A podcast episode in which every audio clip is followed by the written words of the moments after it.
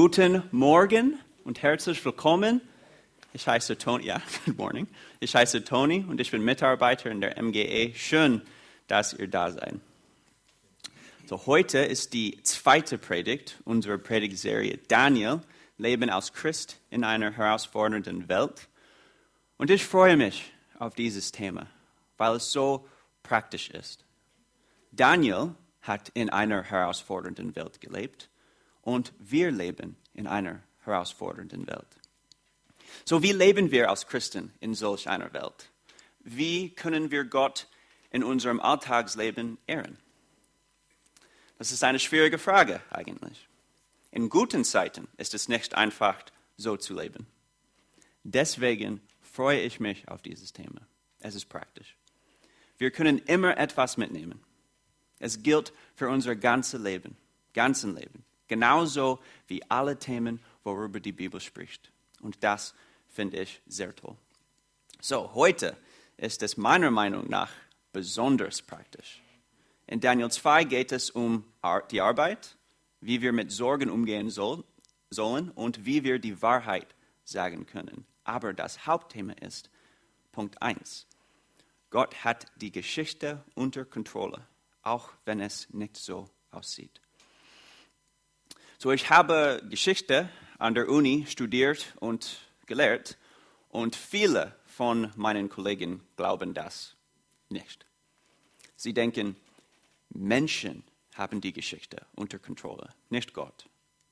Menschen führen Kriege, Menschen haben weltverändernde Ideen, Menschen erfinden tolle Sachen, nicht Gott. Und klar, Menschen tun das alles. Das studiere ich und darüber lese ich. Aber wir, die unsere Bibeln lesen, wissen, dass Gott überall ist. Wir wissen, dass Gott die Geschichte unter Kontrolle hat. Und diese Wahrheit finden wir in der, in der ganzen Bibel. Im Psalm 103, Vers 19 steht, der Herr hat den Himmel zu seinem Thron gemacht. Von dort herrscht er über alles. In Sprüche 16, 33 steht, die Würfel können wir werfen, aber wie sie fallen, bestimmt der Herr. In Matthäus 10, Vers 29 steht, nicht einmal ein Spatz, der doch kaum etwas wert ist, kann tot zu Boden fallen, ohne dass euer Vater es weiß. Und, und in Epheser 1, Vers 11 steht, darüber hinaus haben wir durch Christus ein göttliches Erbe empfangen, denn Gott hat uns von Anfang an erwählt wie er es mit seinem Willen beschlossen hatte. Gott hat alles, wirklich alles unter Kontrolle. Aber nur weil Gott in Kontrolle ist, bedeutet das nicht, dass alles perfekt läuft. Schlimme Dinge passieren. Vielleicht hast du deinen Job verloren. Oder vielleicht ist jemand, der dir nahe steht, gestorben. Ein guter Freund oder ein Familienmitglied. Oder vielleicht fühlst du dich komisch einfach und du weißt nicht warum. Du bist traurig, du liebst dich nicht. Das sind alle schlimme Dinge.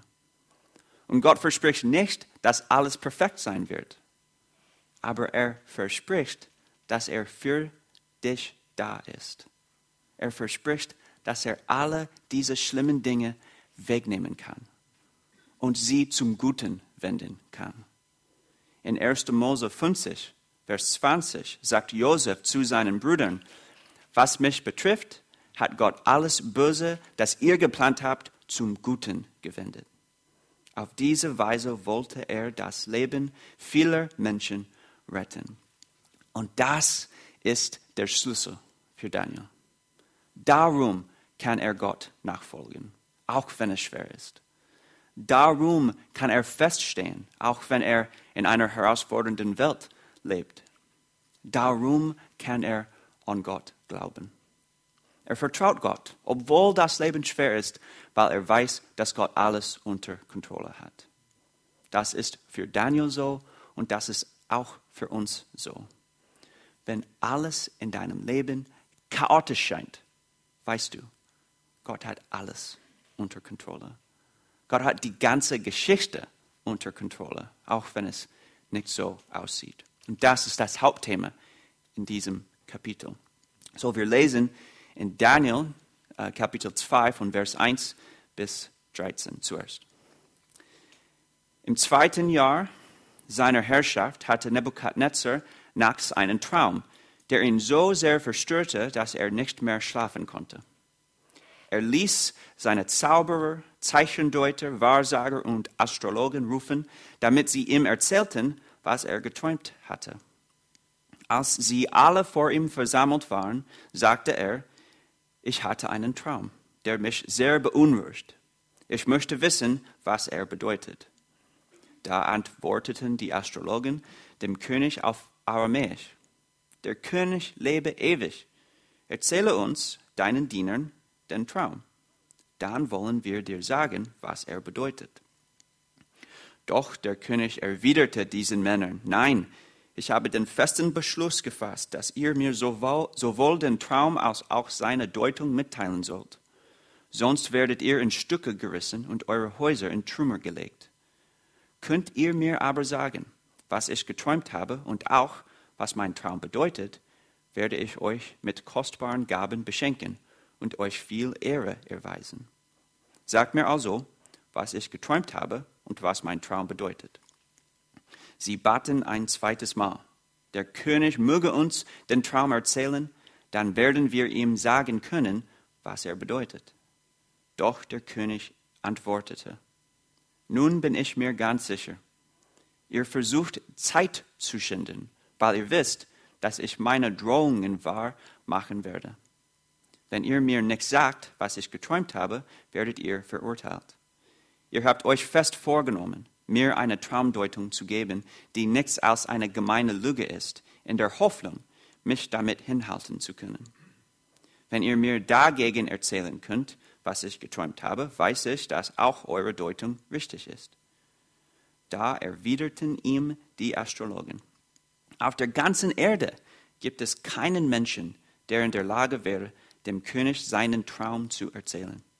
Und noch nie hat ein König, egal wie groß und mächtig er auch war, so etwas je von einem seiner Zauberer, Wahrsager oder Astrologen verlangt. Was du von uns forderst, ist nicht zu erfüllen. Es ist auch kein anderer in der Lage, dem König seinen Traum zu erzählen. Nur die Götter können das, aber die wohnen ja nicht bei den sterblichen Menschen. Als der König das hörte, wurde er wütend. Voller Zorn gab er den Befehl, alle weisen Männer Babels hinzurichten. Als nun der Erlass ergangen war, alle Weisen zu töten, suchte man auch Daniel und seine Freunde, um sie zu töten. So Punkt 2 ist Nebukadnezar ist kein, kein guter Chef. Aber Daniel ist trotzdem ein guter Arbeiter. Das ist so, weil seine Arbeit Bedeutung hat. So, Nebuchadnezzar ist wirklich kein guter Chef, das ist klar. Vielleicht denkst du, dass du einen schlechten Chef hast, aber er oder sie hat wahrscheinlich noch nie versucht, dich zu töten. Trotz alledem ist Daniel ein guter Arbeiter. Er weiß, dass Arbeit sehr wichtig ist. So Arbeit ist ein Teil von unserer Bestimmung als Menschen. Das war von Anfang an so. Gottes Erschaffung der Welt in 1. Mose heißt Werk. Arbeit wird in der Bibel immer wertgeschätzt. Arbeit ist kein notwendiges Übel, etwas, das wir nur tun, sodass wir tun können, was wirklich Spaß macht. Urlaub. Nein, Arbeit ist unsere gottgegebene Bestimmung. Arbeit ist keine Strafe, die nach dem Sündenfall von Adam und Eva gekommen ist. Arbeit gab es schon im Garten Eden. Gott hat uns als Arbeiter geschaffen. Pastor Timothy Keller aus New York nennt Arbeit eine unverzichtbare Komponente in einem sinnvollen menschlichen Leben. Arbeit ist kein Fluch. Arbeit ist ein Segen. Arbeit ist gut. Das ist wahr, wenn du ein Arzt, Rechtsanwalt, Politiker, Lehrer oder Pastor bist. Aber das ist auch wahr, wenn du ein Mechaniker, Koch, Hausmeister, Bauarbeiter oder Hausfrau bist. Jeder Job ist für Gott wichtig. Deswegen ist Daniel ein guter Arbeiter. In Kolosser 3, 23 steht, tut eure Arbeit mit Eifer und Freude, als würdet ihr Gott dienen und nicht Menschen. Wir arbeiten für Menschen, klar, aber wenn wir arbeiten, dienen wir auch Gott. So vielleicht hast du auch schon Daniels Situation erlebt. Vielleicht zweifelst du an deinem Beruf. Aber Gott sagt zu dir, was du tust, ist für ihn wichtig. Deine Arbeit hat Bedeutung. Und die Geschichte in Daniel 2 geht weiter. Sein Leben hängt am seidenen Faden. Was wird er tun? Wie wird er diese schwierige Situation umgehen? So, wir lesen von Vers 14. Als Daniel davon erfuhr, wandte er sich an Ariok, den Oberbefehlshaber der königlichen Wache, der beauftragt worden war, den Befehl auszuführen. Voller Einsicht und Klugheit fragte er Ariok, den Bevollmächtigten des Königs, wie kommt der König dazu, einen so strengen Befehl zu erlassen? Ariok berichtete ihm daraufhin, was geschehen war. Da ging Daniel zum König und bat ihn um eine Verlängerung der Frist. Dann wolle er dem König sagen, was der Traum bedeutet. bedeute. Danach eilte er nach Hause und berichtete seinen Freunden Hanania, Michael und Azaria, was geschehen war. Er forderte sie auf, den Gott des Himmels zu bitten, dass er Erbarmen mit ihnen habe und ihnen das Geheimnis offenlege damit sie nicht mit den anderen königlichen Beratern hingerichtet werden würden. Und in der Nacht wurde Daniel in einer Vision gezeigt, was es mit dem Geheimnis auf sich hatte. Da rühmte er den Gott des Himmels mit den Worten. Gelobt sei der Name Gottes von Ewigkeit zu Ewigkeit. Er allein ist weise und mächtig. Er ist es, der die Gewalt über Zeiten und Veränderungen hat. Er setzt Könige ab und setzt andere als Könige ein. Den Weisen schenkt er Weisheit und den Verständigen ihren Verstand. Er enthüllt, was unergründlich ist und in der Tiefe ruht.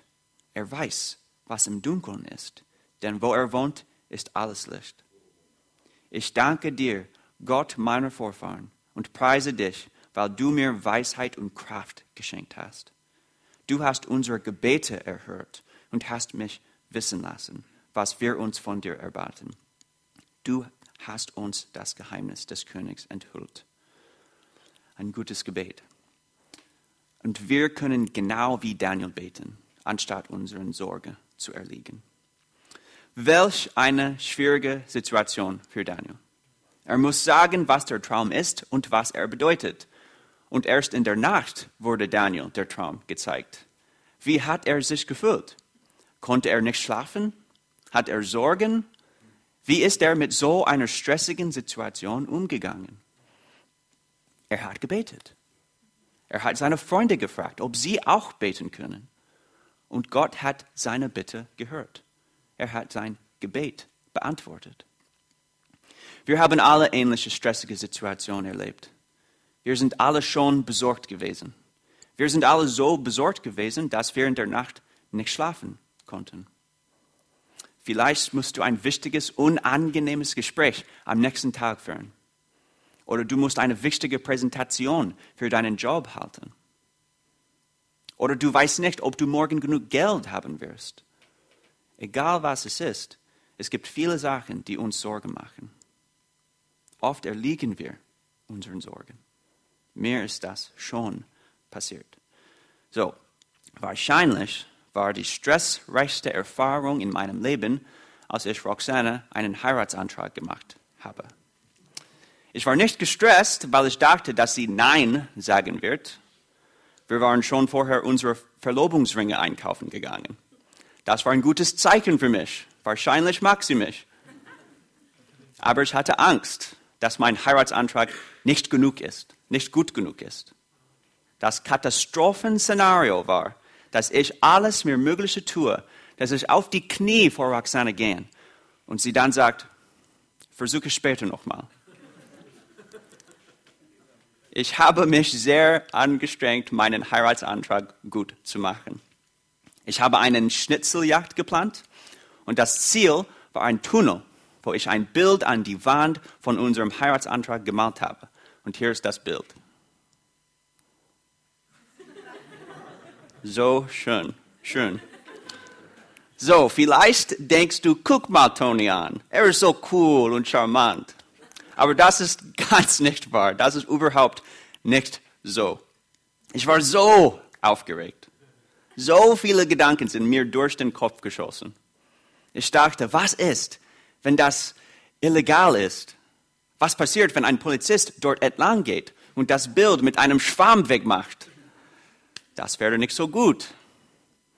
Noch schlimmer, was ist, wenn ein paar Jungs dort entlang gehen und etwas Obszönes auf meinem Bild hinzufügen? Das wäre auch nicht gut. Ich war so, so gestresst. Also, ich habe etwas gemacht, was die Apostel vor mir gemacht haben. Ich habe meine Hände auf mein Bild gelegt. Gott, ich bitte dich, beschütze mein Bild. Amen. Und Gott hat mein Gebet gehört. Und durch Gottes Gnade war das Bild noch da. Und Roxana hat Ja gesagt. Und hier ist, oh, ja, sehr schön. Die, diese Geschichte ist sehr alltäglich im Vergleich zu, zu dem, was Daniel erlebt hat. Aber wir können uns alle mit solchen Situationen, Situationen identifizieren. Wir haben uns alle schon so gestresst gefühlt. Aber wenn wir wissen, was Daniel wusste, dass Gott alles unter Kontrolle hat, brauchen wir keine Sorgen haben. Wir können seliges Wissen haben. Jesus ist mein. Wir können dafür beten, so wie Daniel gebetet hat. Und wir können Glauben haben, dass für die, die Gott lieben und nach seinem Willen zu ihm gehören, alles zum Guten führt. Wir können genau wie Daniel beten. Wir können auch genau wie Daniel die Wahrheit sagen, obwohl es sehr schwer ist. So Daniel hat Nebukadnezar Wahrheiten gesagt, die er sehr schwer ertragen konnte. Der Traum war folgender. Im Mittelpunkt dieser Vision befand sich ein großes Standbild. Der Kopf war aus Gold, Brust und Arme aus Silber, der Bauch und die Hüften aus Bronze, die Beine waren aus Eisen und die Füße waren aus Eisen und Ton. Ein Stein schlug auf übernatürliche Weise gegen das Standbild und hat es zerschmettert. Das war der Traum. Dann erzählt Daniel die Bedeutung. Nebukadnezars Reich ist der goldene Kopf, aber das Reich wird enden. Danach kommt noch ein Reich aus Silber, danach kommt ein anderes Reich aus Bronze, danach kommt ein viertes Reich aus Eisen und dann kommt ein gemischtes Reich aus Eisen und Ton. Und alle diese Reiche werden zerschmettert und zertrümmert.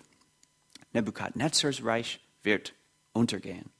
So eine Wahrheit auszusprechen ist nicht leicht aber doch hat Daniel Gott gehorcht. Die Apostel haben das auch so gemacht. Sie waren eingesperrt worden, weil sie das Evangelium gepredigt haben. Und der hohe Priester fragte sie, haben wir euch nicht befohlen, nie wieder im Namen dieses Mannes zu lehren? Stattdessen habt ihr eure Lehre von Jesus in ganz Jerusalem verbreitet und wollt uns die Schuld an seinem Tod geben.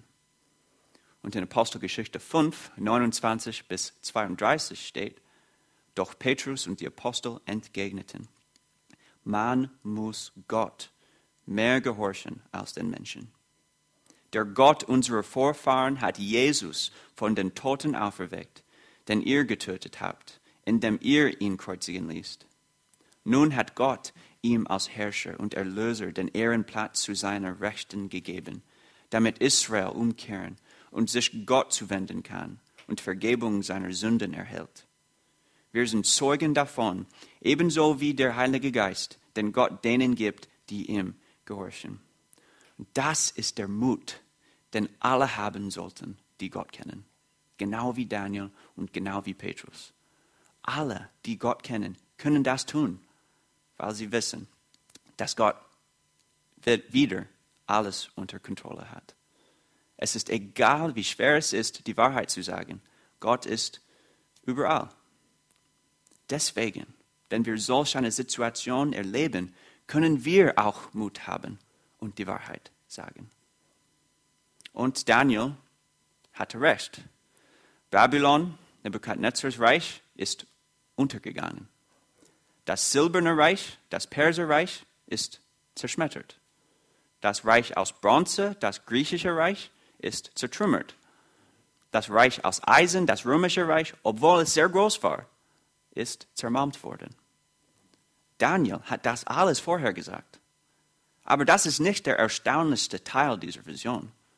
Wir lesen das in den Versen 44 bis 45. Aber in den Tagen der Herrschaft dieser Könige wird der Gott des Himmels ein Reich errichten, das für alle Ewigkeit Bestand hat. Kein anderes Volk wird je die Gewalt über dieses Reich an sich reißen können. Es wird alle jene Königreiche zerschmettern und vernichten, selbst aber für immer bestehen bleiben, wie du es auch in deinem Traum gesehen hast. Aus dem Berg brach ein Stein, ohne dass ein Mensch etwas damit zu tun gehabt hätte, und zermalmte das Eisen, die Bronze, den Ton, das Silber und das Gold. Ein großer Gott hat dem König gezeigt, was die Zukunft bringen wird. Der Traum sagt die Wahrheit und seine Deutung ist zuverlässig. Gottes Reich besteht ewig. Deswegen haben wir Hoffnung. So Nebukadnezar war ein großer König, aber sein Reich wurde beendet. Das gilt für jedes Land, jeden König, jeden Präsident, jede Kanzlerin, Unter jedes Unternehmen und jeden Chef so. Nichts kann Gottes Reich übertrumpfen. Nicht Nebukadnezar, nicht die IS, nicht Barack Obama, nicht Angela Merkel. Alle werden untergehen. Aber Gottes Reich wird ewig bestehen. Wie Daniel gesagt hat, das ist die Bedeutung des Steins, der auf übernatürliche Weise geschaffen ist. Jesus ist der Stein. Gottes Sohn, es ist Jesus, Gottes Sohn, der unsere Sünde trägt, damit wir mit Gott versöhnt werden können. Es ist Jesus, der Siegeskönig, der Erlöser, der Retter. Und jetzt erleben wir schwierige Zeiten. Wir sündigen noch, wir werden noch krank, wir leiden noch, wir sterben noch. Wir leben in einer herausfordernden Welt. Aber wir haben, wir haben Hoffnung wegen Jesus. Wir haben Hoffnung, weil Jesus, der Stein, unsere Sünde zerschmettern wird, wie die Reiche in der Vergangenheit. Wir haben Hoffnung, dass Jesus in der Zukunft wiederkommt und alles, was die Offenbarung sagt, realisiert wird. Sie werden nie wieder hungern oder Durst leiden. Und sie werden vor der brennenden Sonne und jeder Gluthitze geschützt sein. Denn das Lamm, das in der Mitte auf dem Thron ist, wird ihr Hirte sein und für sie sorgen. Es wird sie zu den Quellen führen, aus denen das Wasser des Lebens strömt, und Gott wird alle ihre Tränen abwischen. Wegen Jesus, dem mächtigen Stein, mächtigen Stein, haben wir Hoffnung. Wir haben durch Jesus das ewige Leben. Lass uns beten.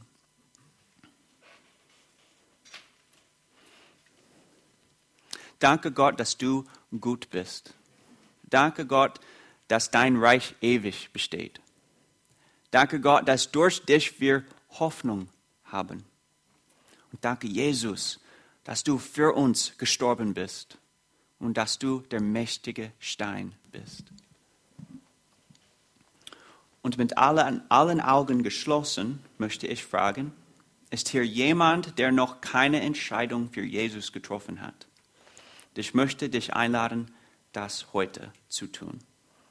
Wenn du eine Entscheidung für Jesus treffen möchtest, dann hebe gerade deine Hand und danach kann ich für dich beten. Das ist die beste Entscheidung, die man treffen kann. So mit allen Augen zu, ist hier jemand, der eine Entscheidung für Jesus treffen möchte heute?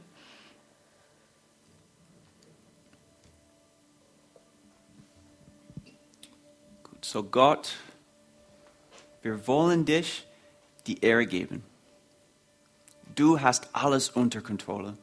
Alle unsere Probleme, alle unsere Fehler, und alles, was schwer ist in dieser herausfordernden Welt. Du hast alles unter Kontrolle. So lasst uns hart arbeiten, weil die Arbeit Bedeutung hat. Lasst uns beten, anstatt unsere Sorge zu erliegen. Lasst uns immer die Wahrheit sagen. Und lasst uns Hoffnung haben, denn du, Jesus, hast alles für uns gemacht. Hilf uns, Jesus, das zu tun. Und wir preisen dich und ehren dich und in deinem Namen beten wir. Amen.